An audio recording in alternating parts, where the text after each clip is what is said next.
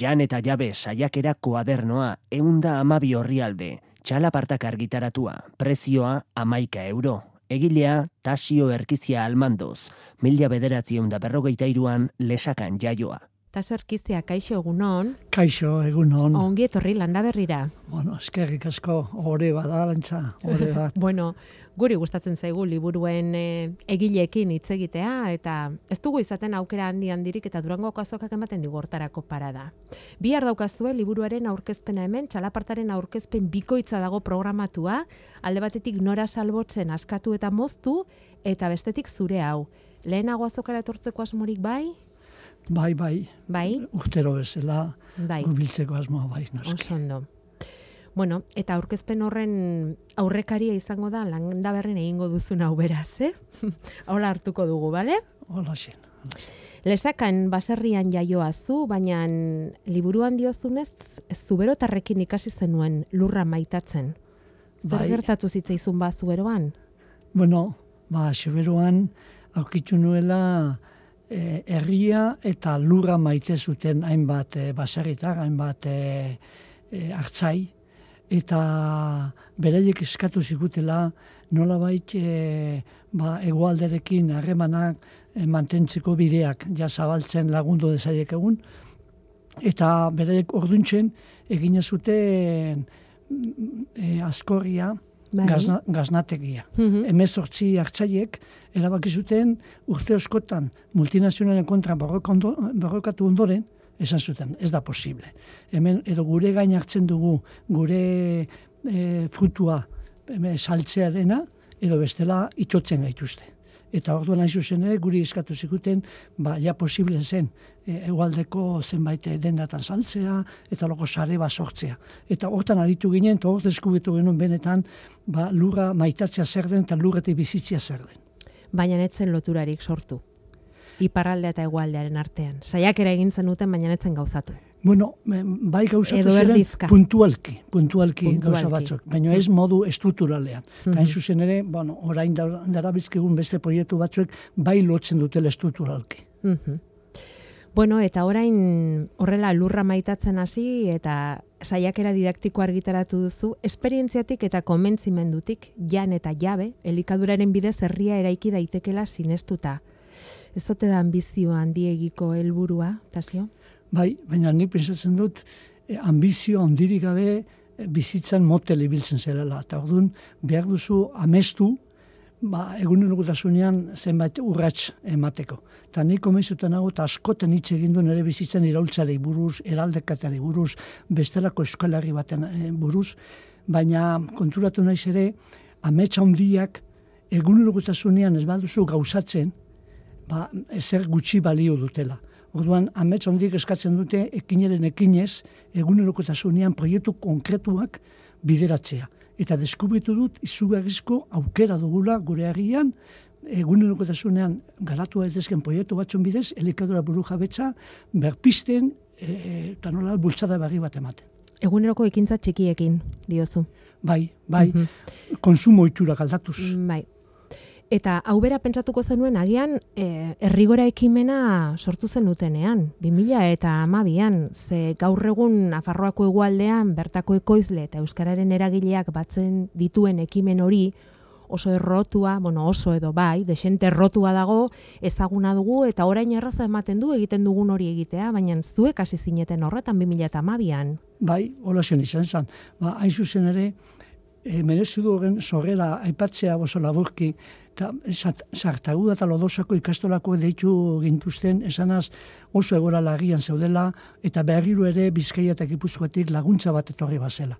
Eta han bildu ginen, ikastolako hainbat gurasoekin, eta dena zire, o, gehiena ziren e, nekazariak. Eta nik esan nien olako batean, bueno, a ber, zuek beti zatozte gipuzkoa bizkaiera laguntza bila, baina zuek baduzu zuek eskaini. Eta zergatik ez dugu lotzen zuen frutu hori, nekazaritza sortzen duen hain frutu goxo hori, zergatik ez dugu nolabait konpartitzen eta horren truke euskararen aldeko laguntza bat ematen. Eta horrela zen sortu zen errigora, nolabait lurraldetasuna, euskera, nekazaritza, lotuz, elikadura buru jabetza eta, eta, eta euskera lotuz. oso poliki, urratxe urrats, baina beira zenbat hasi den, ezta? Garai hartatik eh, gaur egunera. Asko, bai. Ni hasieran e, buru belarri egon nintzen, baina belarase gazte talde indartsu mm. eta kementsu batek hartuzun, eta hori izugarrizko buelta eman zion, eta izugarrizko irudimenaz martxan jarri dute. Eta noiz inguratu zinen Oarso eta Bilbo Labore Kooperatiba elkartetara, ze hoietako partaidere bazara? Eta hor ikusten da tasi orkiztiak liburu honetan behin eta berriz zenbateko garrantzia ematen dien konsumo taldeei. Oso bai. garbi daukazu konsumo taldeena izugarri importantea dela elikaduraren burujabetza hori lortzeko bidean. Bai, dudarik ez. E, badira bi eragile funtseskoak elikadura alorrari buelta bat emateko. Eta dira, nekazariak noski, hmm. nekazariak gabe ez dago janaririk, ez dago likedurarik, eta gero erritarrak.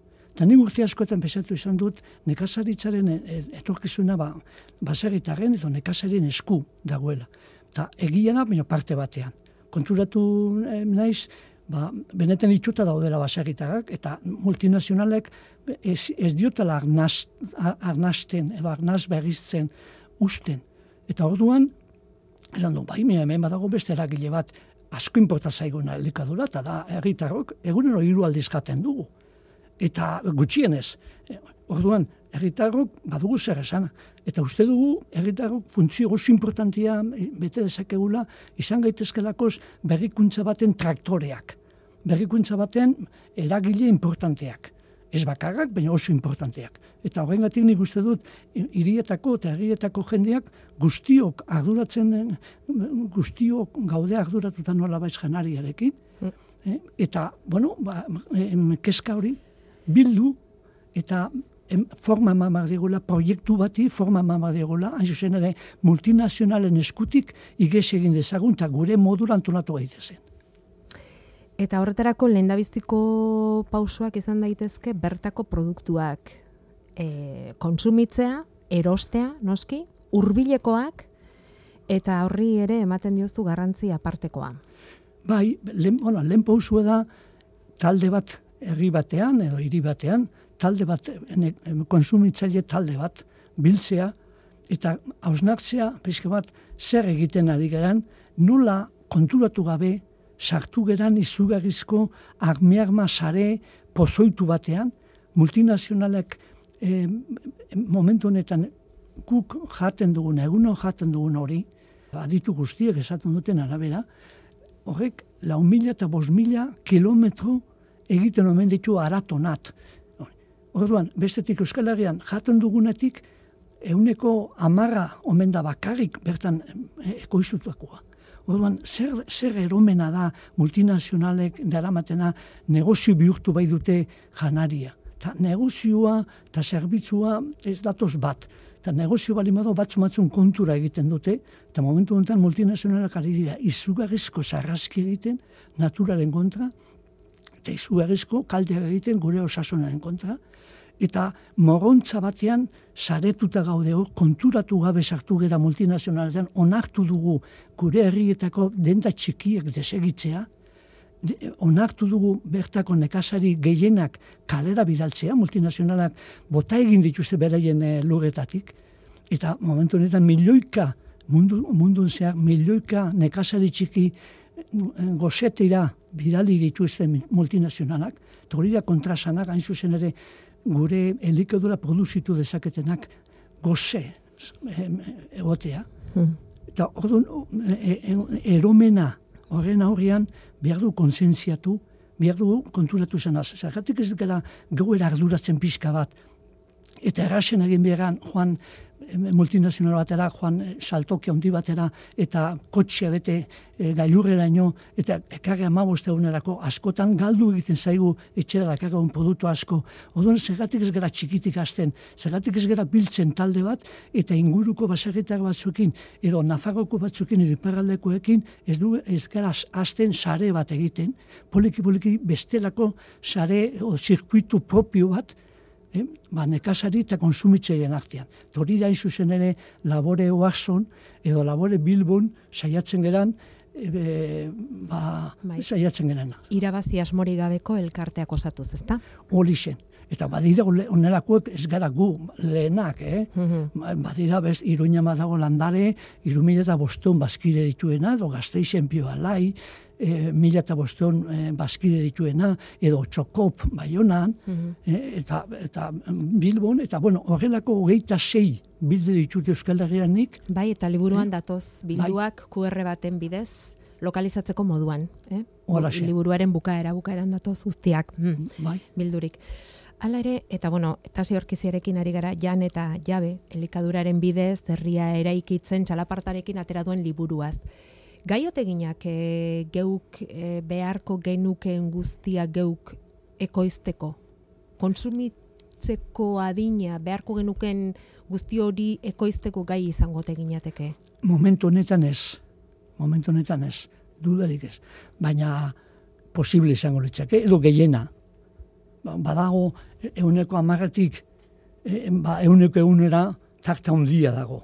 Eta orduan, e, ba, a- askotan galdetzen zaigo hori, bai, baina ez daukagu, ez, momentu honetan, lur asko dugu abandonatuta, Euskal Herrian ere nekazari txiki asko joan dira lantegietera, eta nik esaten dut, taberna batean lan egitea hori duinagoa da, edo horrek gehiago beteko du persona e, osagarriagoa da hori e, lurra lantzea baino. En, bai, esaten duzu liburuan ere, ez da, e, baserritarri izatea atzerapenarekin lotu izan dugula, ez? Eta hori ontzat eman dugula, iritzi hori.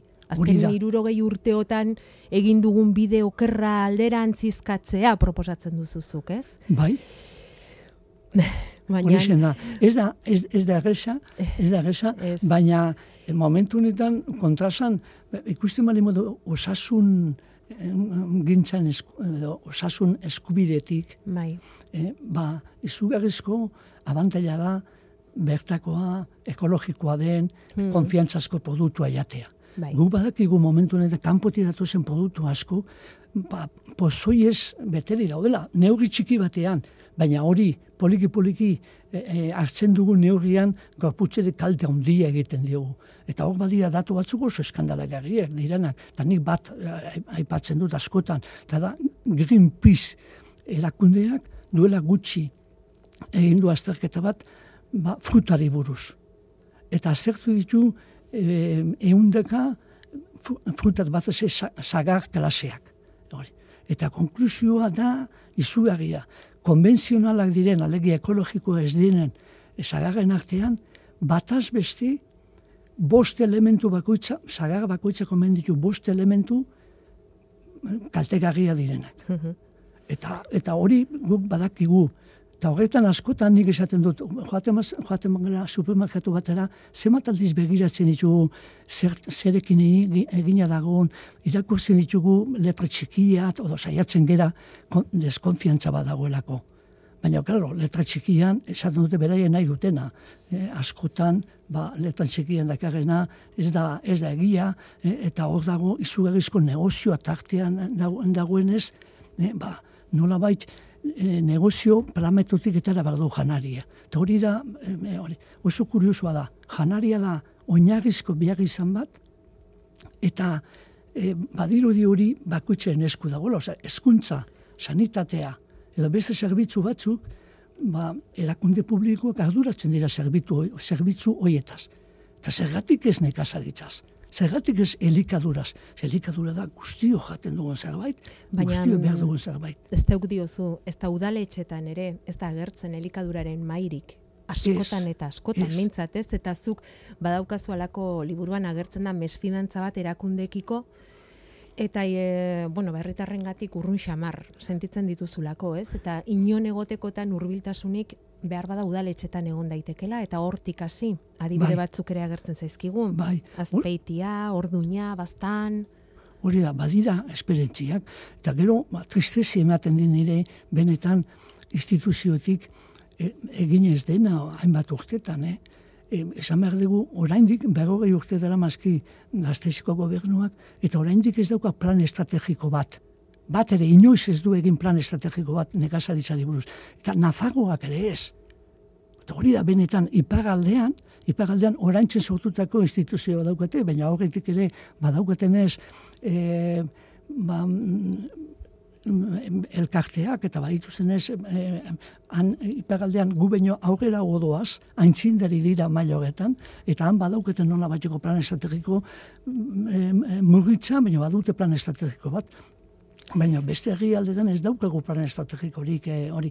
Horrek adirazten du zenbaten joko abandonoa daukagun eta gure gandik hasita, eh, gure gandik hasita. Osa nik uste dut oso berria dela elikadurarekiko daukagun kontzientzia hori, eh, eta baina oso suspergarri dela eh, eta oso eh, erakargarria izan daitekela baldin eta baldin badekegu azaltzen eh, eta jendeen kontzientzia deika.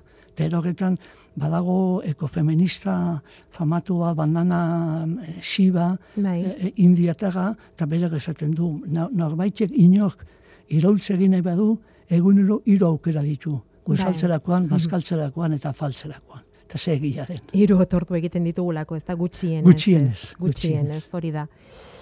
E, lehen aipatu duzu nekazariek duten garrantzia, ez da, baserritarrek duten garrantzia, eta, eta nola mm, gutxietxia egon den ofizio badela hori, eta, eta ez dela eurena errua, ez? Hori baserritar gehiago ez egotearena, baina nor hasten da ofizio honetan, tasio?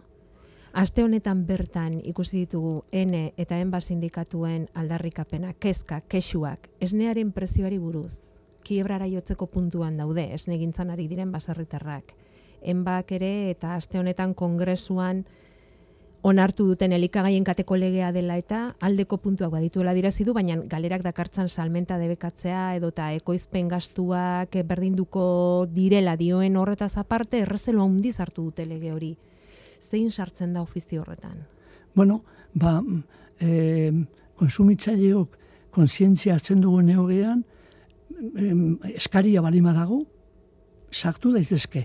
E, ni badakit gazte batzuk han hemen pres daudenak, e, hori, baina ez daukete inolako bitartekorik, ez dago inolako bitartekorik, eta hemen bihar dugu e, e, itzulera, itzulera handi bat, ba, badire hiru elementu funtsizkoa direnak nekazaritza suspertzeko. Bata da hasiak, bestia da ura, eta bestia da lurra. E, eta hasiak, ja, estatu batuetan toki batzuetan Monsanto hauek daukate esklusiba, eta beraieriz erosi zaizkie hasiak. Baina orain, orain guz, hemen, ba, hasiak, gure arbasoan hasiak erabili ditzazkegu, eta ba bestiei utzita hasiak hobetu ditzazkegu. Askoari dira ugaltzen horrelako saiakera, kazien bai, sare hor daukagu, aleka hor daukagu. Hola bai. asko daukagu. Mm. Eta, bueno, eh, asko edo behintzen, bueno, poliki poliki. Poliki poliki, bai, bai, bai, bai Eta bestetik ura, oraindik hemen, ez, du, ez digute privatizatu ura guztiz, bentsat. Neurri batzutan, badira, saiakera batzu, baina oraindik ez dute hori. Eta irugarrena lurra hori bai. Gure gure basoak eta gure gure soroak eh, eta gure lehen barazke baratza zirenak ba desagertzen joan dira. Eta lugaren propietatea hor bai udaletxek egin dezaketela eta egin beharko luteke asko. Eta hor ere herri iniziatiba importantia dira. Eta bata da lur zandia. Ipagaldean lur zandia oso importantea da. Hogei etxalde berreskuratu dituzte eta eta martxan jarri dituzte eta egia da ipagaldean ere egoera larria dela hori. Baina nik nik espero dut benetan suspertze bat egongo dela. Eta eske oraindik importanteagoa begira asko ipatzen dugu transizio ekologikoa. Eta zer da transizio ekologikoa? Ez bagera gai. Unelako irolkoeto bat emateko elikadura logean. Ze kontu nizan behar dugu, elikadura logean hori, oso gutxe ipatzen da, baina gazen izurketa euneko hogeita amaretik euneko hogeita amabostera, tarte horretan, elikadura industrialaren ondorioz dira. Pestezidak, herbezidak, ongarri kimikoak, eta gero gagaioa. Transporteak izugarrizko garantzia du, eta transporteak kilometro eta kilometro egiten dira janariarekin, orduan izugarrizko eragina du, hain zuzen ere, izurketan. Orduan, nola egingo dugu transizio ekologiko bat, ez bagera abiatzen egunerokotasunetik. Jarraitzen malin badu erbezia eta pestezidaz pozoitzen, natura pozoitzen. Orduan, hasi benetan, eta hori badirudi hori posible dela, eta denak hitz egiten dugu. Alderdi politiko guztiak esaten dute lehentasuna dula transizio ekologikoa. E, serio balimagera, hasi gaitezen egunerokotasunetik, eta hor dugu aukera oso importante bat. Ekarpen importantea ingo lutzake, elikadura buru jabetzak egiten du ekarpen oso importantea, hain zuzen ere, transizio ekologikoari. Eta behar bada lagunduko lioke, ez? Glasgow egin den klima larrialdiaren ondoren lortutako akordio gehienen ahotan eipela den horri, lagunduko lioke, ez? Horrelako transizio bai, batek eta hiritarrok egingo genukeenak. Hori da, eta niko mizutu nago, el, klima larrialdia, ari buelta mateko, ez, ez, bag, ez bagara egitako ez bagara espabilatzen, ez badu exigitzen multinazionalak ez dute bolte emango. Eh, mm. Ze, guztiz mugilduri daude beraien negozioetan, e, hori eta hau edo beste esango dute, baina jarraituko dute kutsatzen eta natura desegiten. Orduan, egitako e, erogetan mobitu bergera, eta hasi bergera gure interesarekin. Gu, bai. gaude interesatuenak, gure osasunera onerako, eta gainera janariaren zapore ona ere berreskuratu behar dugu. Mm -hmm. Ze, momentu enten multinazionala dakarten fruta asko, edo beste, edo azke asko, ez daukete zaporerik, ez daukete zer ikusiri baserrian datoren, baserritik datoren badazki edo fruta batekin, eta orduan, guazen gure onerako den hori, bentsat, egiten, eta ba, ba, ba, benetan bultzatu dezagun onerako proiektu txikiak, posible dielako, ze egingarriak, gu demostratu dugu, urte gutxitan, ba, bi onanako bi proiektu bultzatu ditugula. Eta ez gara, gu fenomeno batzuk ez, ez, ez, saiatu gera, aurkitu ditugu e, jendea prest bultzada bat emateko, beraien ekarpen egiteko, e, eta marxan jarri ditugu. Beraz hori beste edozeinak ere, erri guztietan egin daiteken zerbait da. E, hortarako behar da, besteak beste, eta zure liburua irakurreta garbi gelditzen da, sinergia edo elkarrekin bidea egitea, beste modu batera esan. Bai, dudarik ez. Ze proiektu alternatiboetan beharrezkoa da, diozu, nabardurak nabardura batzen gaituzten aldarrikapenetan zentratzea eta indar guztiak norentzko berean bideratzea arraunlariek egiten duten gizan. Bueno, Euskal Herrian ikusi da askotan horretan ez garela oso jaioak. Bueno, ez eta bai. Nik uste dut mokoka maizegi gabiltza. Gabiltza baina aldi berean auzolanak hemen, auzolanen bidez, proiektu askoetara dira hogera. Eta ez daude munduan nazio asko, Euskal Herria bezala, ba, eskuntza sistema propio bat, bere gabezi guztiakin, bere muga guztiakin, baina ba, eratu, eratzeko gaitasun izan duen herri bat. Eta nik sinesten dut herri honek baduela gaitasuna, sinergia hori sortzen balen badugu, baina hortarako, bai alde, oza, denok planteatu bat dugu oso serio. Talde de politiko guztiak planteatu bat dute, bueno, zer egiten du elikadurarekin? Jarraituko dugu multinazionalen e, dependentzia hori onartzen gure osasunaren kontra, gure soberaniaren kontra, gure interes ekonomikoen kontra, beste batzueri esku utziko dugu, edo gai gera horbiltzeko. Eta instituzioak badute, Luxandia ipagaldean, ba, e, jende sumearen diru laguntzaz, hogei etxalde berreskuratu balima dituzte, hogei urtetan prangintza bat balima dugu, zenbat proiektu bultzatu ditzazkegu, nik esatu dut, nera metxa hundien esango ditzake, hogei urtetan Euskal Herriko erri guztietan sortzea nekazari eta eta konsumitzileen arteko talde bat, auzoero, eh? auzoero, auzoero esaten duzu, herri bai, guztietan. E, herri guztietan eta, ba, eta auzoero, bai, bai, noski. Bai, eta bai. instituzioaren elkarlanean, noski, elkarlanean. Ambizioa oso importantea dela esan diguzu hasieran eta baikorra ere bazara, eh? Iruro eh? urte dituzu eta baikorra ere bazarela. bueno, ni, ni dut, ba, bizitzeko, ilusioa izan duzula, eta ilusiori gabeko bizitza, ba, nire ez da bizitza.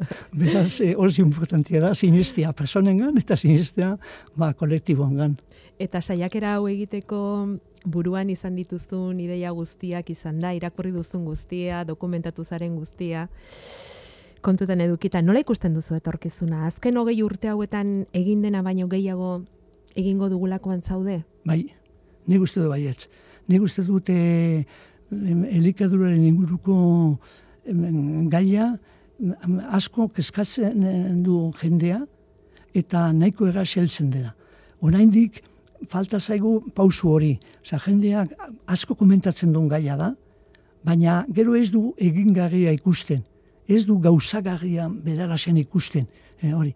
Baina hori ikusten e, demostratzen dugun neurrian, esperientzi praktikoak erakusten duen neurrian, hor emango dugu salto bat.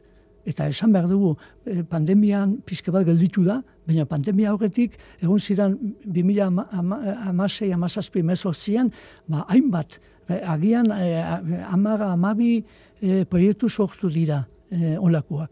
Eta ni uste dut, horren gurteetan, berpiste importante bat egongo dela. Eta bestela, planetak, planetak ezigetuko digu, eh? bestela geldituko gara planetari gabe. Esatera nindoan, pandemiak e, gerarazi dituen bat proiektu, baina nera kutsi digu era berean dena ez dagoela gure esku, eh? Eta, eta, gure, eta gure lurra zaindu beharko dugula, horrek emango digula bizia, ez da? Hori zen, hori zen hain zuzen, ere? ez gure lurra ez badu maitatzen, maitatzen. Bakarrik negozioroko erabiltzen mani madugu, en ba, akabo da, oza, bizitza ez da negozioaren inguruan eraiki deteken zerbait. Bizitza asko zabalagoa da, eh, eta dirua bihar dugu, eh, baina batzuen negozioak ezin gaitu itzu, itzutu, eta hartu behar dugu etorkizuna pizka bat gure esku, eta ezin dugu delegatu besteen batzuen gan, gure oinarrizko gauzak, egunero behar ditugun gauza horiek izin ditugu delegatu, eh, behar dugu autoeratu, behar dugu guregan personaren gan sinetzi, pizka bat gehiago, eta kolektibo gan, batez ere sinetzi esan elkarrekin, holako gauza asko egin ditzazkegu. Baina bakarrik apenas, ez da? Eta... Hori da. Bakarrik ez, bakarrik egiten du kritikatu besteak, e, beste gaitzen, on, bueno, ba, gaitzen e, oinarri eta eta eta e, kulpa guztiak e, bota, eta horrekin ez dugu aurreratzen gauza ondirik. E, Biak dugu aztertu zer den, bai, baina batez ere aurrera begira, ikusi nola bildu ditzazkegun gure indagak, e, nola antolatu gaitezken, eta modu errasian nola egin ditzazkegun gauza asko. Eta ondo iruditzen baldin bazaizu bukatzeko, liburuan zeuk bildu duzun Jose Mujikaren esaldi batekin, Uruguaiko lendakari goiaren esaldi batekin bukatuko dugu. Esaten du merkatua da gizarte honetako jainkoa eta aspaldik hasi nuen gauza gutxirekin zoriontsu ez naiz, alperrikari naiz. Ez painaiz zoriontsu izango gauza askorekin ere. Bai, bai. Hori da egi, egi borobila eta gehiagitan pensatzen dugu asko bidaiatuz, asko erosiz, Europa asko e, ezberdinak erabiliz, eta bar, horrek egingo gaituela zoriontsu. Ez, hori guztia biak dugu, baina zoriontasuna askoz gauza zabalagoa da, eta zoriontasuna horretzen dugu norberarekin zintzu izanik, eta besteekin elkarlanean eta besteekin elkar bizitzaz. Tasi orkiztia, eskerrik asko, landa berrin liburua arakatzen laguntzagatik jan eta jabe txalapartak argitaratuan, bihar aurkeztuko dute Durangoko azoka honetan, abenduaren bostean, eguerdi partean izango da, talaia musika eskolan, ongi joan dadila aurkezpena, eta harrera ona izan dezala liburuak, eta batez ere ba, murgildu daitezela ideia horiek, eta ez ditzala aizeak eraman, ez da? Hola zen, eskerrik asko arantza, eta baita ere esan zorionak larun batero egiten duzuen programagatik. Mila esker, rondo segi. Berdin.